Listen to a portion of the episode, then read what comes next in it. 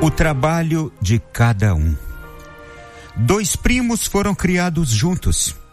Aprenderam a engatinhar juntos, a correr juntos, a nadar juntos e a jogar bola. No entanto, à medida que cresciam, surgiam diferenças entre eles.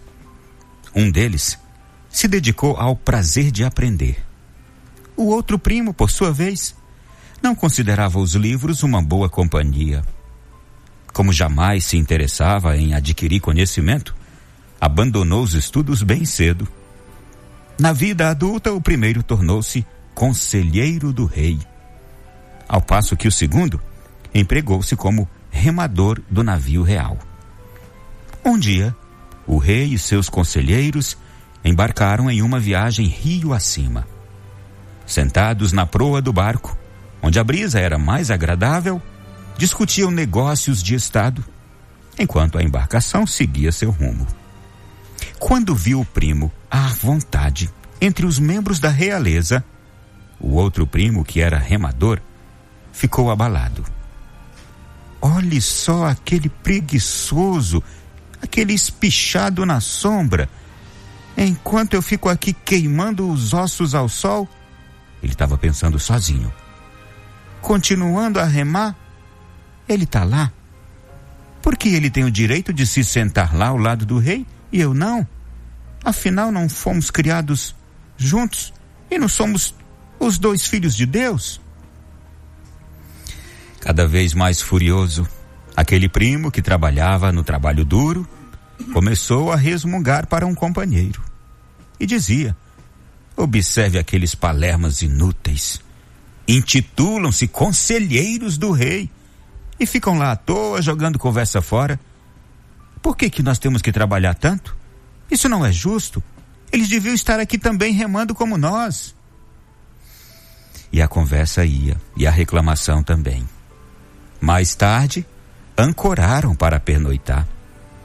Após alimentar-se, todos caíram em sono profundo. No meio da noite, o remador Acordou de sobressalto com uma mão firme sacudindo-lhe os ombros. Era o próprio rei que o chamava. O rei disse para ele: Há um barulho esquisito vindo daquela direção e apontou para a terra. Não estou conseguindo dormir, por favor. Vá até lá e descubra o que é. Mais que depressa, o remador saltou do barco e correu até o alto do morro. Poucos minutos depois, retornou com a informação. Majestade, não é nada. Trata-se de uma gata que acabou de parir uma ninhada de gatinhos barulhentos. Ah, é só isso então? perguntou o rei. E qual é a raça desses gatos? O remador não tinha reparado nos filhotes. Por isso, correu novamente ao alto do morro e instantes depois retornou esbaforido com a informação: Majestade, são siameses. É, e quantos são? Perguntou o rei. Como ele também não tinha reparado no número e neste detalhe. Então ele repetiu o trajeto de novo, voltou e disse: Olha, majestade, são seis. Quantos machos? Quantas fêmeas? Quis saber o rei. Novamente aquele remador correu até no alto da montanha. E ao voltar quase sem fôlego, já morrendo de cansado, respondeu: Majestade, três machos e três fêmeas. Ah, está bem, disse o rei. Agora venha comigo. Sorrateiramente, dirigiram-se à proa do barco, onde dormia o primo daquele remador. Então o rei o acordou, dizendo: Eu ouvi um barulho vindo do alto daquele morro. E apontou: Vá até lá, por favor, descubra o que é. Então, o primo, que era conselheiro do rei, desapareceu na escuridão. Pouco tempo depois, retornou com as devidas informações e disse: Majestade, com licença, é uma ninhada de gatinhos recém-nascidos. De que raça? perguntou o rei. São siameses, Majestade. E quantos são? São seis. Quantos machos? Quantas fêmeas? Três machos e três fêmeas, Majestade. A mãe os pariu dentro de um barril, logo depois que chegamos. Os animais pertencem ao prefeito do vilarejo que espera não ter incomodado Sua Majestade com o barulho dos filhotes. Por isso, caso a corte necessite de um animal de estimação, ele o convida a escolher um deles. O rei olhou para o outro primo e, satisfeito com as informações, disse: Meu filho, saiba que eu ouvi suas reclamações hoje de manhã. Embora todos sejamos filhos de Deus, eu, você e o seu primo, suas criaturas têm um trabalho a fazer. Por isso, é importante que cada um cumpra seu papel da melhor maneira possível.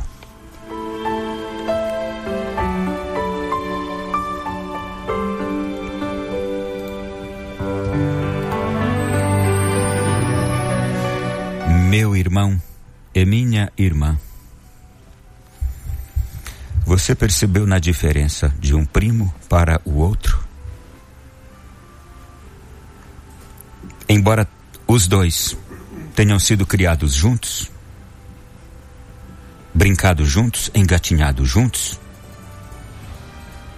comido juntos da mesma comida, mas um destacou-se mais por preferir as coisas que o fizeram crescer e em todos os sentidos. O outro foi um desleixado.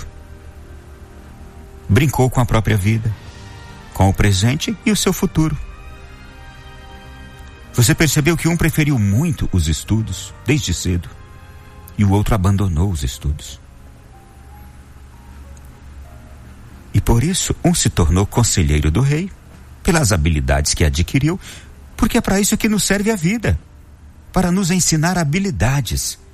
Quando nos negamos a viver, estamos desperdiçando os dons, os talentos, as habilidades que a vida pode nos ensinar. Eu sei, muitos de nós podem ter incorrido neste erro de ter perdido o tempo da vida para adquirir as habilidades que o tornariam uma pessoa diferente, que a tornariam uma pessoa diferente. Mas o episódio de hoje nos explica muito bem que nós não podemos brincar com a nossa vida agora. E o resultado do que vivemos agora se refletirá no nosso amanhã. Não sei o quanto você observou cada detalhe deste fato de hoje. Mas há um ditado popular que diz assim: o trabalho dignifica o homem. Mas não é só isso, não. O trabalho enobrece o homem. O trabalho engrandece o homem, transforma o homem. Mas eu não estou falando só do trabalho que nos faz conquistar as coisas, mas é nós desde sempre sermos pessoas que nos dedicamos aos sacrifícios, aos esforços, ao saber lutar, porque queremos amanhã ser vencedores. Foi o que aconteceu com este primo, que se tornou conselheiro do rei. Você percebeu também que quem não vive bem termina trabalhando mais, se esforçando mais, se sacrificando mais e conseguindo menos? É. E aqui, meu irmão, minha irmã, nós não estamos dizendo que quem se dá bem na vida é filho de Deus? Quem não se dá bem não é? Ou que só se dá bem na vida quem é filho de Deus? Não. Todos somos chamados a nos dar bem na vida. Porque todos somos filhos de Deus. Acontece que muitos de nós, e desculpa o que vou dizer agora, negamos a nossa filiação divina quando nos negamos a viver da forma correta, a enfrentar a vida da forma correta, aproveitar os bens que Deus põe à disposição de nós na nossa vida. Tudo estava à disposição dos dois primos. Um soube aproveitar aquilo que estava à sua disposição. O outro se negou. E por isso que um se deu bem na vida e o outro não, mas os dois são filhos de Deus. Ah, eu não tive sorte na vida, Deus não me ama. Ah, olha, atenção, olhe para a história de hoje. Ah, eu sempre fui o dos filhos da minha casa, do meu pai, da minha mãe, o que mais sofreu, o mais injustiçado. Por favor, pense bem. Observe a história de hoje. Nunca tive sorte na vida. Sempre os meus irmãos, as minhas irmãs tiveram mais sorte do que eu. É mesmo? Ah, mas eu sou um azarado, eu sou uma azarada. É mesmo. Olhe para a história de hoje. Quanto trabalhou mais o primo remador? Quanto se sacrificou mais? E eu digo agora, se esforçou mais? Depois que muito tempo tinha passado, que já tinha perdido as oportunidades. Quanto trabalhou mais, correu mais, se esbaforiu mais.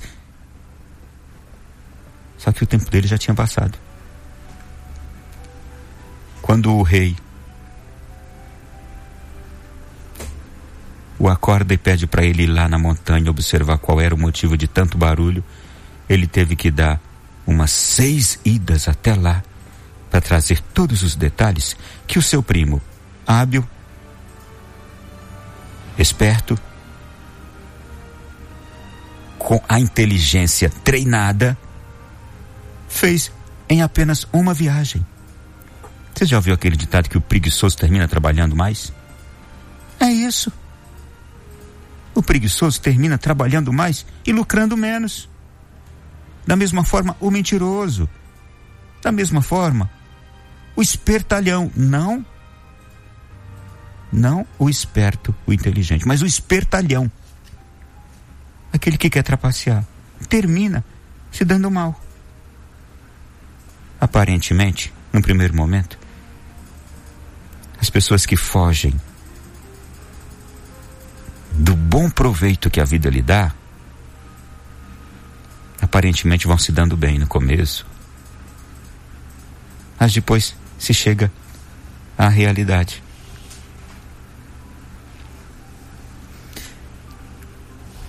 Eu queria muito dar aqui um testemunho tão bonito. Ontem à noite, Marcelinho, lá em casa, já era mais de onze, eu e minha esposa estávamos cansados. Já queríamos dormir. E dissemos para o nosso filho: Tá na hora de você deitar também, vamos dormir. Eu imagino, não sei, mas imagino que ele deve ter dormido ontem à tarde, estava sem sono. Ele disse: Não, mamãe, eu não estou com sono agora. E a minha esposa insistiu: Não, mas vá dormir. Aí ele ficou por ali, imagino que ficou lendo, que ele está agora lendo alguns livros lá. E aí fomos dormir. Eu acho que ele ficou no quarto lá. Deve ter perdido o sono. Eu sei que quando eu acordo de madrugada, vou até a cozinha para tomar um copo com água. Quando eu chego, minha surpresa. Quando tínhamos ido dormir, a gente deixou a noite de ontem a pia cheia de louças, um monte de coisas que não lavamos ontem à noite. E aí quando eu acordo na madrugada e entro lá, mas está aquela pia brilhando, reluzente, sem nenhuma louça suja. Qual não foi a minha surpresa? ainda tinha um bilhetinho escrito com uma frase que é só para nossa família, porque eu não posso falar lá aqui no ar, que é brincadeira nossa. Que ele tinha escrito. Então veja. Um menino de 15 anos, que de noite, por volta de meia-noite, a uma hora da manhã, estava sem sono, perdeu o sono, foi para a cozinha, lavou a louça, limpou a pia, tudo, deixou tudo ali, um brinco. Escreveu ainda uma frase gaiata que a gente costuma brincar lá em casa. Porque desde cedo nós o ensinamos a lavar louça, ajudar na, na arrumação da casa, lavar banheiros, fazer todos os deveres, fazer comida, inclusive, desde muito cedo. Então tem tarefas, tem deveres que ele nos ajuda em casa. Ensinando já os sacrifícios, as durezas, as necessidades, para que também ele, daqui a pouco, tire um grande proveito em sua vida de tudo isso. Porque é assim. A gente tira proveito de tudo que fazemos bem feito, que aprendemos de bom. É isso. Meu irmão, minha irmã, eu estou louvando a Deus porque hoje abre nossos corações e nossas mentes para tantas coisas logo agora, nas vésperas do Natal. E que bom que a gente pode rever o nosso interior que bom que nós podemos agora nos dirigir ao Senhor e dizer: Senhor, obrigado porque falas comigo, abres o meu coração, a minha mente e vai me transformando para viver este Santo Natal, que já está para chegar. Muito boa tarde. É assim que começa o programa de hoje.